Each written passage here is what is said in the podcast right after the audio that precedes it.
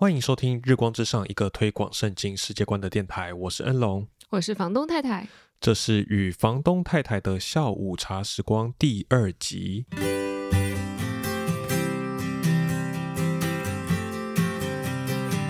好，那节目一开始呢，真的是首先要非常感谢各位听众，就是在我们上一集播出之后，这个反响热烈啊。因为又重新开张了吗？呃，对我也不知道是因为大家期待太久，还是因为大家一看到标题有房东太太就马上 这个点进来，这样对，不知道到底是什么原因。但是啊，在这里呢，想要特别先回应其中一位听众的一个留言。其实他是在 很久以前，大概是今年七月的时候，在我们 Apple Podcast 上面的这个呃评分系统上面留言。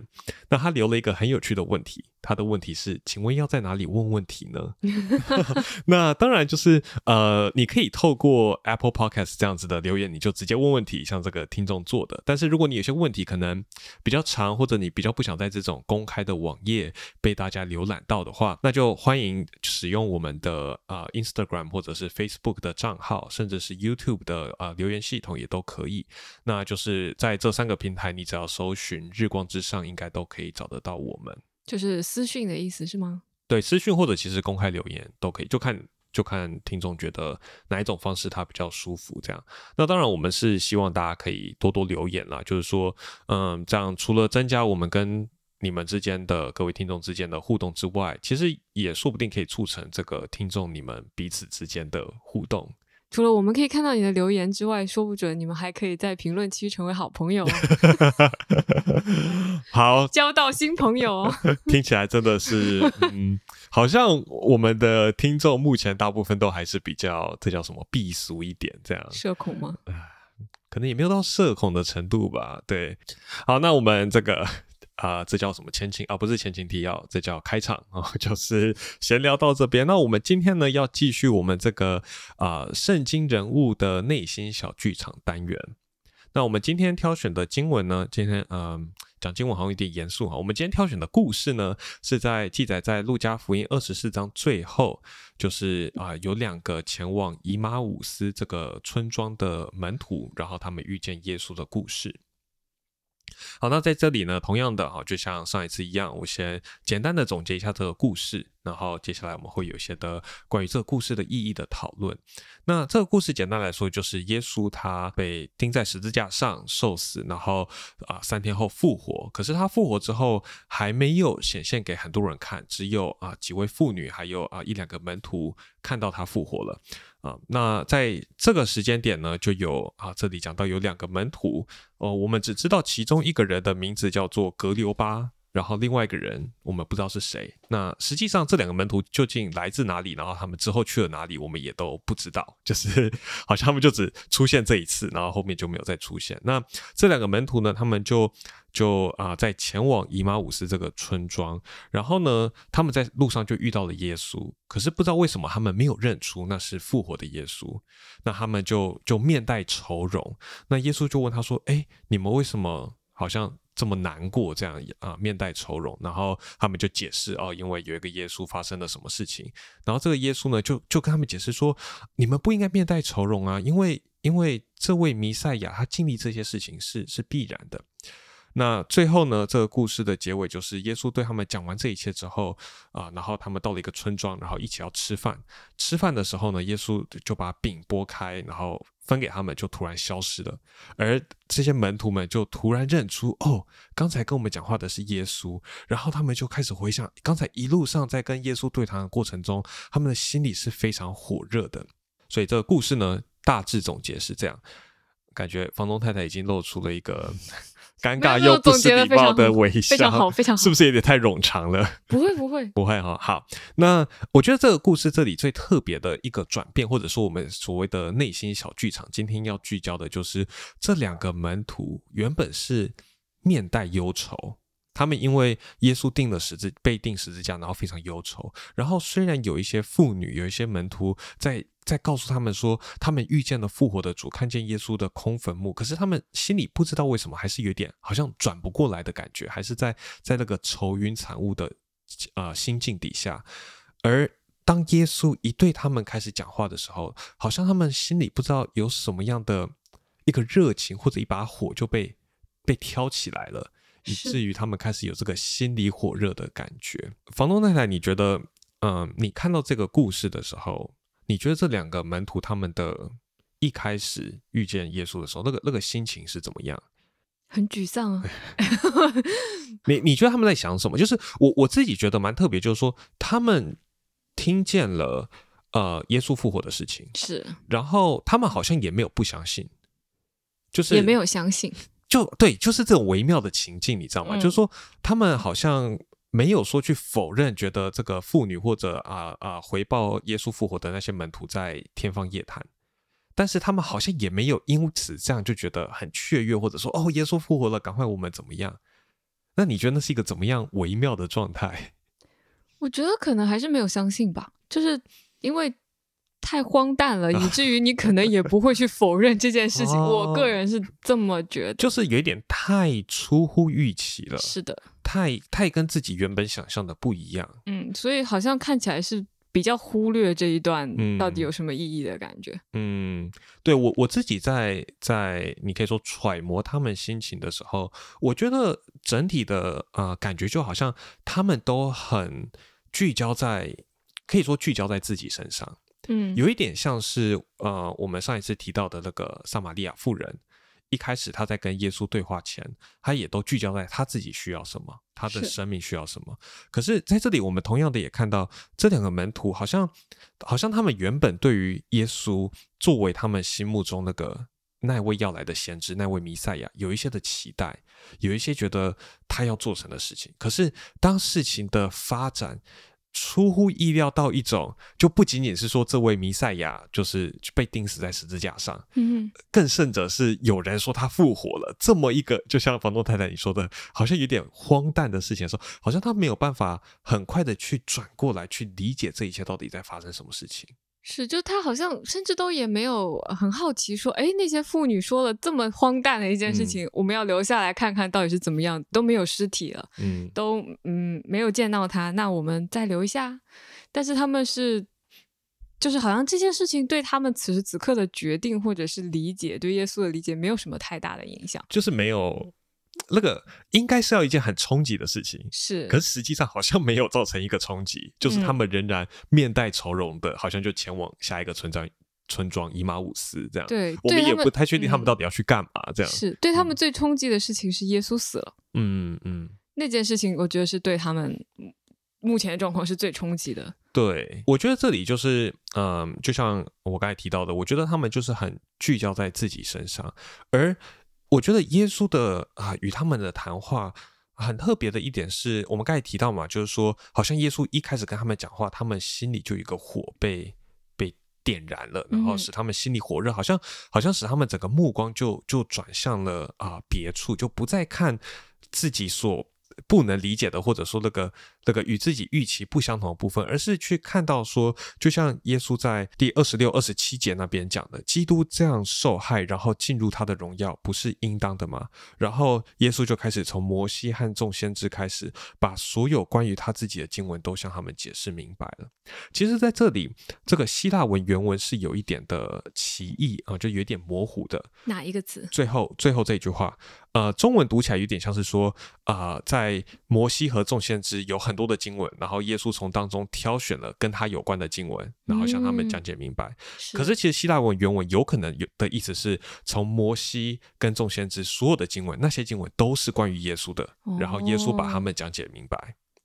就希腊文原文这两个都是有可能的。是那其实我们从整个路加福音到使徒行传上下文看起来的意思，其实更像是说，整个旧约从摩西到众先知这些的经文，都是在为耶稣做铺垫，嗯，在在在预示着耶稣的到来。所以我觉得在这里，当耶稣向这两个门徒去解释整个上帝在历史中宏大的心意的时候，我觉得他们开始看到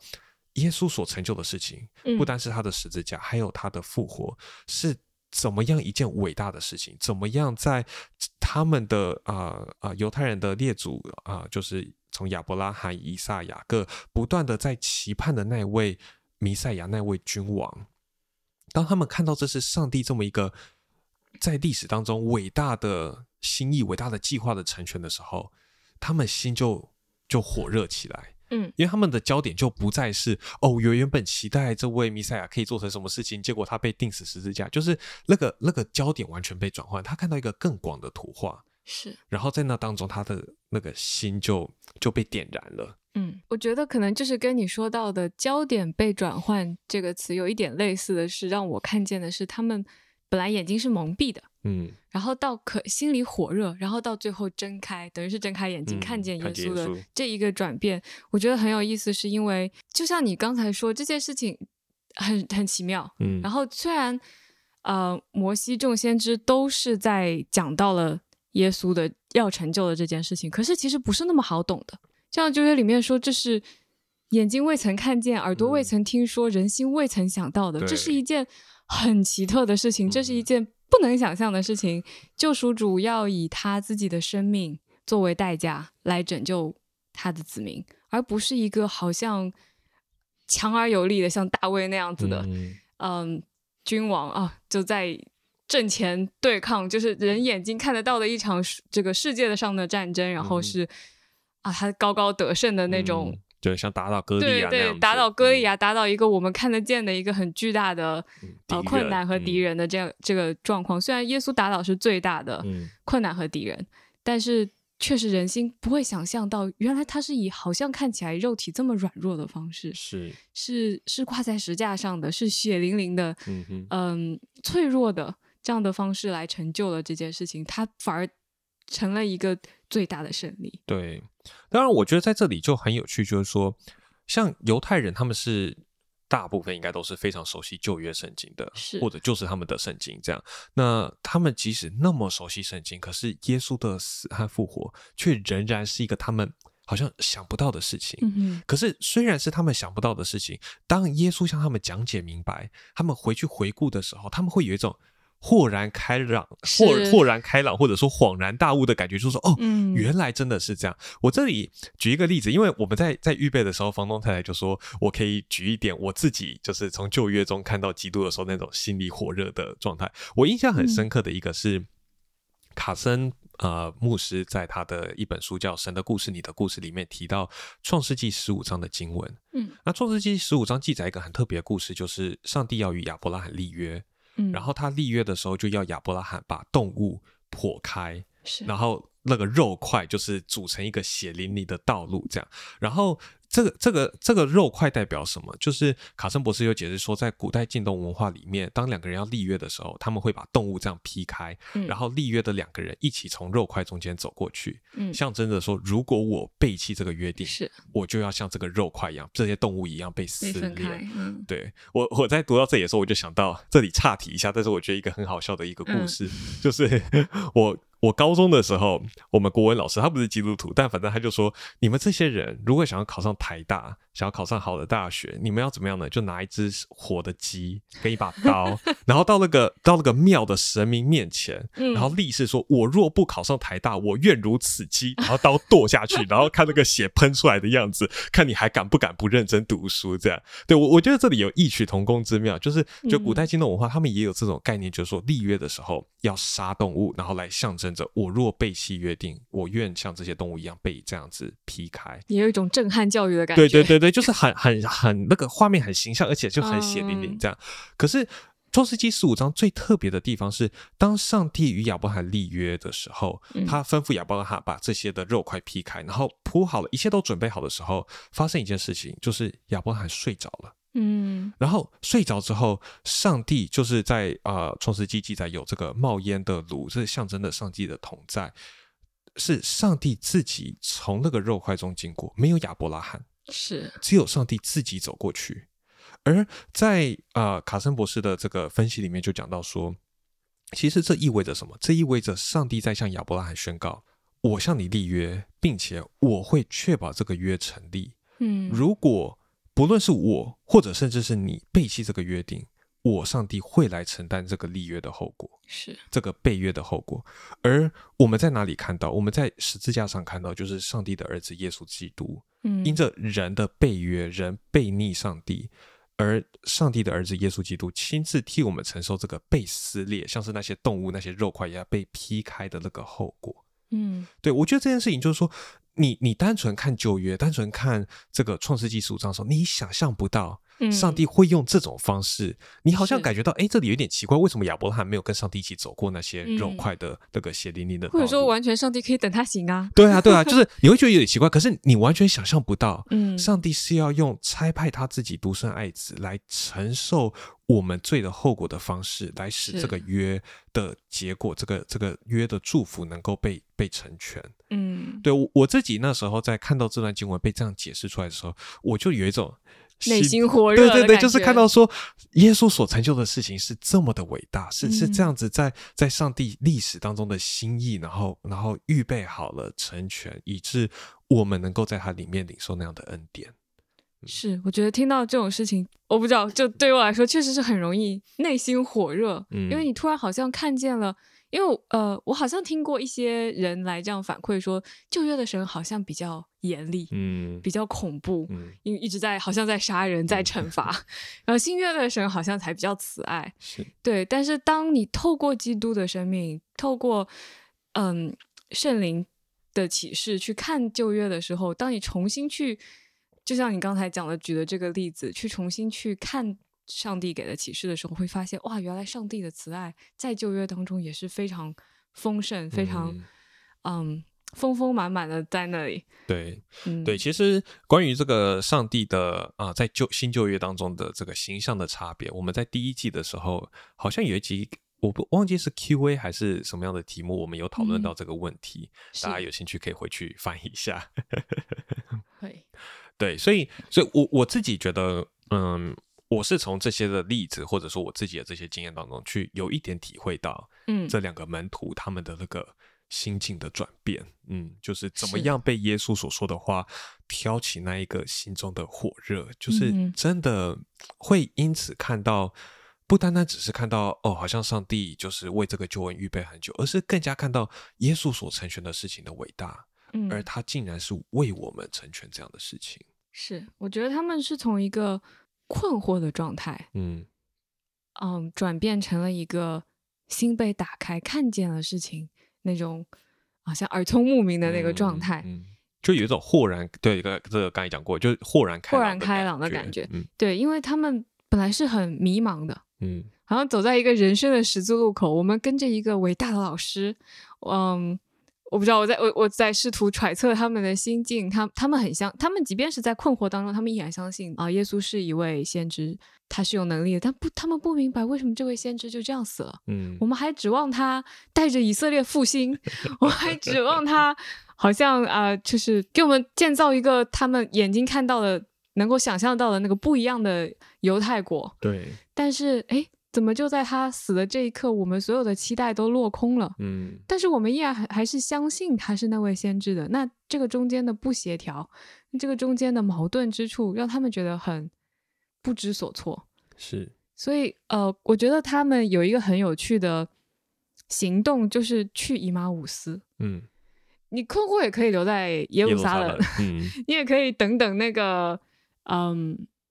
妇女们的这个话有没有被被证实被证实或者证伪嗯呃，我我也没有考察一下，就是对他们也没有去自己去空坟墓看是一下是，对，就好像有点想要赶快离开这个是非之地的感觉。他们想找一个安全的地方。所以不管哦我觉得嗯我我个人觉得，就不管伊马五斯啊是不是他们其中一个人的家，嗯或者他们成从小长大的村子，但伊马五斯这个地方在这个时候成为了一个他们觉得迷茫之时的归处，嗯哼，就他们在那里是有安全感的。是，他们在不知道耶稣是谁，不知道发生了什么，我们想要回到那个村子就有点不知道何去何从的时候，对他们决定先到伊马五斯去。是嗯但我觉得，那从这个角度来说，后续的发展就特别有趣。嗯，就是当他们进入进入了一个村落，其实，呃，哦，对，就是他们啊、到了伊马五斯之后，然后就强留耶稣跟他们一起吃饭嘛，嗯然后耶稣波饼，然后他们认出是耶稣，他们一认出是耶稣之后，说我们刚才不是心里火热吗？然后接着他们马上就怎么样？他们马上就立刻起来回耶路撒冷去。对他们有两次的没有停留，我觉得是一个很有趣的对比。是，就前面他们没有办法停留在耶路撒冷，撒冷多一天也不想停了，嗯我们 我们就要一起回村子去吧。然后当耶稣跟他们呃讲完这个解解完圣经，然后嗯当他们坐下来，在耶稣剥完饼以后认出他的时候，他们也一刻都不能留在 伊马马五五斯斯了。对他们要赶快再回去到耶路撒冷，然后在那里再向门徒们说，耶稣真的向我们显现，他真的复活了。是，对我觉得这个这个转变真的是蛮特别的。觉得就像你说的，一个是当耶稣讲给他们听，去把蒙在他们眼上的那那层剥开，那嗯那些纱剥开的时候，嗯，是很大的震撼。嗯嗯而另外一个我觉得很重要的事情，也是我觉得很感会很感动，在这个故事当中是耶稣陪伴他们走这条路。嗯就当他们很沮丧，他们想要回到一个安全港，嗯他们想要回到一个呃舒适区，耶稣陪着他们来走这条路，好像在一个不对的方向。对，你明明是从耶路撒冷走向了一个自己的舒适区、安全区，好像走回去了，你好像在走回头路，你好像在啊、呃做一件不那么好像属灵，或者说是、呃，就他们好像是在做这样一件不讨神喜悦的事情，嗯。但是耶稣却陪着他们来走。嗯嗯，耶。稣陪着他们走一条从耶路撒冷去向伊马五斯的路，对。但这种挽回、这种陪伴，最后让他们没有办法待在伊马五斯，是而且是真的一刻也待不下去。他们已经天黑了，所以他们才强留耶稣下来，要要一起吃饭、一起住宿。但是他们却自己都不要住，不要住了，对，没错，我们连夜，他们走了，应该是起码走了一天。对应该是至少一天，对，嗯，他们因为早上妇女们发现，嗯然后或者他们也许是从中午开始走，然后走到晚上要吃饭的时候，已经其实天都黑了，可是他们却在天就是已经要吃晚饭了以后，突然说不行，不行，不能待下来，我现在不能睡，我要赶快回耶路撒对冷，告诉他们。那个，时候也没有路灯，对对，也没有这些，好像啊，我们开个车回去也是很快的事情。对他们都一刻也不不能对我觉得这就是特别展现出他们那个心理火热，这样。嗯。对，不过再回到你刚才讲这个耶稣陪伴他们走这趟旅程这件事情，我觉得真的特别有趣，就是说耶稣看到他们是这样的面带愁容，你想复活的耶稣，是活生生的站在他们眼前，他们竟然没有认出来，然后还嗯面带愁容的跟他抱怨说：“难道你不知道这几天在耶路撒冷发生的事情吗？如果我是耶稣，我就一巴掌拍扒他们的头，说你们这些蠢蛋！” 要在你们面对，都在面前告给我现在回耶路撒冷去。对，但耶稣没有这样做。我觉得就是像房东太太你说的，就是就是很嗯，这怎么这怎么形容？就是很愿意舍身陪他们走这一段路。嗯，你想复活的耶稣，他有那么多的机会可以显现给那么多人看，是但他特别就是挑这两个门徒，这两个想要按照方龙太刚才说的，就是想要逃离耶路撒冷的两两个门嗯徒，特别挑他们陪他们走这一段路。嗯我觉得这就特别显示出，我我觉得啦，也许套用在我们自己身上，就是很多时候我们也许对于上帝所做的事情，在我们生命中发生的事情，我们很不明白，嗯甚至因此就是很呃失落，甚至抱怨，甚至有时候我们会对上帝产生一些怀疑、一些不信。而我觉得很多时候在那样的处境当中，上帝来到我们生命当中，不是不是一个好像很严厉的，或者一个很高高在上的一个指导者，说：“哎，你怎么这样想？这样想太太太蠢了，或者太愚昧了，你这个心里真的是盲目不堪。”没有，是上帝常常在那样的情境中来到我们生命当中，是与我们一起走那条路，然后在那一条路上向我们显明他的心意。嗯，他的作为是何等的伟大，在整个历史当中是怎么样在耶稣身上有一个最高的成全。是我我觉得，当我们自己在生命那样情况中看到上帝的作为的时候，我觉得我们也能够重新的被你可以说点燃，或者说挑起这个心中的火热，嗯然后以至于我觉得就是很像这些门徒的转变，就是这个聚焦不再是我自己，不再是说好像嗯。我预期我信上帝之后，我的生命应该要怎么样，结果没有怎么样，那种失落感，那种那种跟自己预期不同的，然后你好像一时半刻还没有办法理解究竟我生命现在到底怎么样了，为什么会变成这样？嗯。你你会从那个那样子的漩涡当中，就是转出来，你看的不再是自己，你看的是上帝在这个世界当中，在历史当中的工作。嗯然后，然后你的生命整个态度完全不一样，你不再是想我自己怎么样，而是想我怎么样去像这些门徒一样传福音，或者说把这样子的一个好信息告诉别人。对，嗯就好像哎，那个图景会被拉大。嗯，我不知道刚才那个就好像，嗯，你本来聚焦在一点说啊，我跟随的这个这个先知，我本来指望他可以去高位，嗯，去呃翻转这个国家，但他怎么好像突然死了？嗯，然后他们是沮丧的，是是失落的，但是突然耶稣把历史的长河。就他们整个神在犹太历史当中所做的所有的他们很熟悉的这些故事，呈现给他们看，说这个故事不仅仅是在当时的拯救，对。这个故事在指向一个最终的拯救的时候，他们突然好像，哎，我不知道，对我来说好像会突然 zoom out，嗯，就你从你自己现在的这个点突然抽离出来，嗯哼，可以看见在上帝在一整个历史当中做的事情，在每一个。啊，信靠他的人的生命当中成就的事情，嗯，会觉得好像我此时此刻经历的这个痛苦，经历的这些迷茫，好有一些被冲淡了。嗯，可能也不是说那个那个痛苦或者我所经历的就变得不重要了，是，而是它不重要，不是不重要，而是它有点被啊放在一个更大的图画当中来看。对对。而当当我们所经历的事情被放在更大的图画当中来看的时候，它会它的意义会不同。是，就像保罗在呃《哥林多后书》里面会说，我们现在自战至亲的苦楚，比起将来所要得着荣耀，就不足为道了。对，并不是说这个苦楚本身变得怎么样，而是说它在一个相对位置上，它在一个更大的图画当中，它有不同的意义。对，就好像一块拼图，你看啊，就是这块拼图本身可能是一个非常痛苦的东西，嗯，但是当你放在一个很大的。带着希望的一个图画当中的时候，这块拼图在它对的地方，我们可我们就可以看见，不仅仅是现在的痛苦，是还有过去的嗯应许和未来的荣耀。是，那你现在的痛苦，当就像你说，就在它正确的位置的时候，啊，不是冲淡，不是变得不重要，而是它有很。他有了一个更大的依托，嗯哼嗯哼，对我觉得就是整个看事情的角度就会变得不一样，嗯，以至于就是就像这些门徒，他们经历的事情并没有被改变，嗯，他们仍然经历了自己所仰望、所依靠的那位伟大的教师、先知被钉十字架，然后有人开始跟他们说他复活，这样的就是他们的经验没有被改变，可是他们的反应、他们的那个看这件事情的角度不同了，嗯哼，以至于原本。同样的事情在他们身上造成的结果是，他们愁云愁云惨雾的想要离开那个地方，变成心里火热的想要回到那里，然后去向其他门徒做见证，说我们真的遇到那位复活的主。是，就我觉得很对，是在这个过程当中，我们会一下子人心有一个很大的转变。嗯，但可能我们又同时可以注意的一件事情是，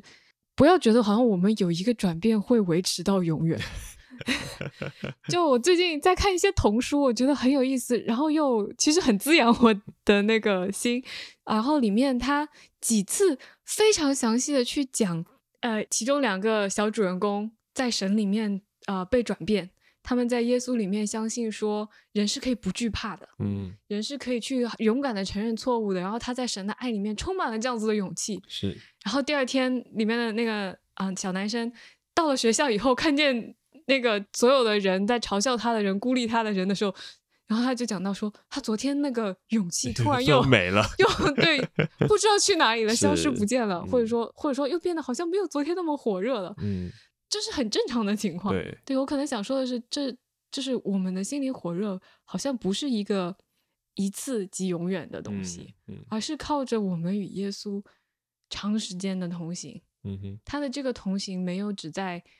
啊，耶路撒冷去往以马五斯的道路上，对，而是他叫以马内利，嗯，他是与我们同在的神，他在鼓励你啊有勇气的时候，他在呃揭开你蒙着你眼睛那层纱的时候，他在，嗯哼，他在你真实的要去面对、要去进入那个困境的时候，他依然在，是，你你重新又胆怯的时候，他还是在的。所以我觉得，就是也许有人跟我一样，就是会责怪自己说：“哎，昨天我不还火热，今天我又没有力气了，今天我又觉得很很恐惧，很很失望，很很害怕，我不想再干昨天神让我觉得要做对的那件事情的时候，这是很正常的，嗯因为今天你依然需要他。是是，嗯，对我觉得这一点从我们今天的呃这个故事的后续发展也可以看到，就是说后面就是耶稣他就呃召集他门徒，然后上了山，然后他就要升天嘛。但是耶稣升天的时候，向门徒应许了什么？说你们要回到耶路撒冷等待，然后等候嗯圣灵降你们、降临在你们身上。嗯。在约翰福音里面记载是耶稣说：“我去是要差遣保惠师来，就是差遣圣灵来，透过圣灵与我们的同在，耶稣就与我们同在。是，所以耶稣在这里，我觉得就是说，虽然我们在这个故事最后看到我们以马五世之旅这两个呃门徒最后看到好像耶稣就离开他们了。嗯。啊、但是但实际上，这个这个故事最后要让我们看到是说啊、或或者说，也许就是投射到我们今天，耶稣并没有离开我们过，嗯，他透过他的圣灵住在每个信徒心中，与我们一直都同在。嗯对，房东太太，你你觉得如果用一句话来讲今天这个故事带给你最大的一个领受，你会想要怎么说？啊、我最大的领受可能就是当在迷茫、失望、灰心的时候，当我们甚至自己都在指责自己说你怎么这么小性嗯的时候，我们可以看见说有一位救主，他虽然也说了无知的人呐、你们的心心里有些迟钝，可是他陪伴着我们在走这一路的路程。嗯他愿意打开我们的心，他很耐心，真的爱是很久忍耐，他很忍耐我们的，并且一直在就他忍耐我们的迟钝，嗯，并且教导我们，陪伴我们走这一条路，是。让我们可以心里火热，重新回到他里面，让我们可以就是说，从一个很迷茫、很失落的状态，能够渐渐转变到说，哎，我看见了这个经文嗯所指的意思，我的心里是可以重新火热的。是是，嗯对，所以我觉得今天嗯的这个故事，就是透过这个两个门徒他们的内心小剧场，也许我们嗯不单单只是要看到，或者说投射到我们自己身身上，说我们自己在面对人生的困难啊，或者愁云惨雾的时候，怎么样依靠基督，然后他怎么样陪伴我们。我觉得另外一方面也很重要的就是，啊，看到说我们要更多去练习看在圣经当中所呈现的这个大的图画，上帝在嗯历史当中的工作。那当然，我觉得这可能对很多人来说不一定总是那么容易。嗯嗯，就是嗯，毕竟我们是受过一些神学院的训练，才比较能够看到这些事情。毕竟你看这两个犹太的，犹太人都需要，而且还跟随过耶稣三半，那么多年对啊，对对啊，他们还是没有看出来。但我觉得，嗯呃，我们也是可以更多的，至少啦，更多的看圣经，然后更多的去想这当中所呈现的那个，就像房东太太你说的那个大的拼图，过去的应许，然后将来的荣耀，嗯而我们在这当中扮演的角色。嗯好，那呃，以上就是今天的内容，希望对各位听众有些的帮助。那如果啊、就像一开始说的，你有什么问题，或者你有什么评论，有什么想说的，或者你有什么愿意我们来一起探讨的圣经人物的心理小剧场，嗯，都可以。都欢迎你在我们的 Facebook、Instagram 或者是啊、YouTube 留言或者私讯告诉我们。那感谢你的收听，我们下一次再见。拜拜拜拜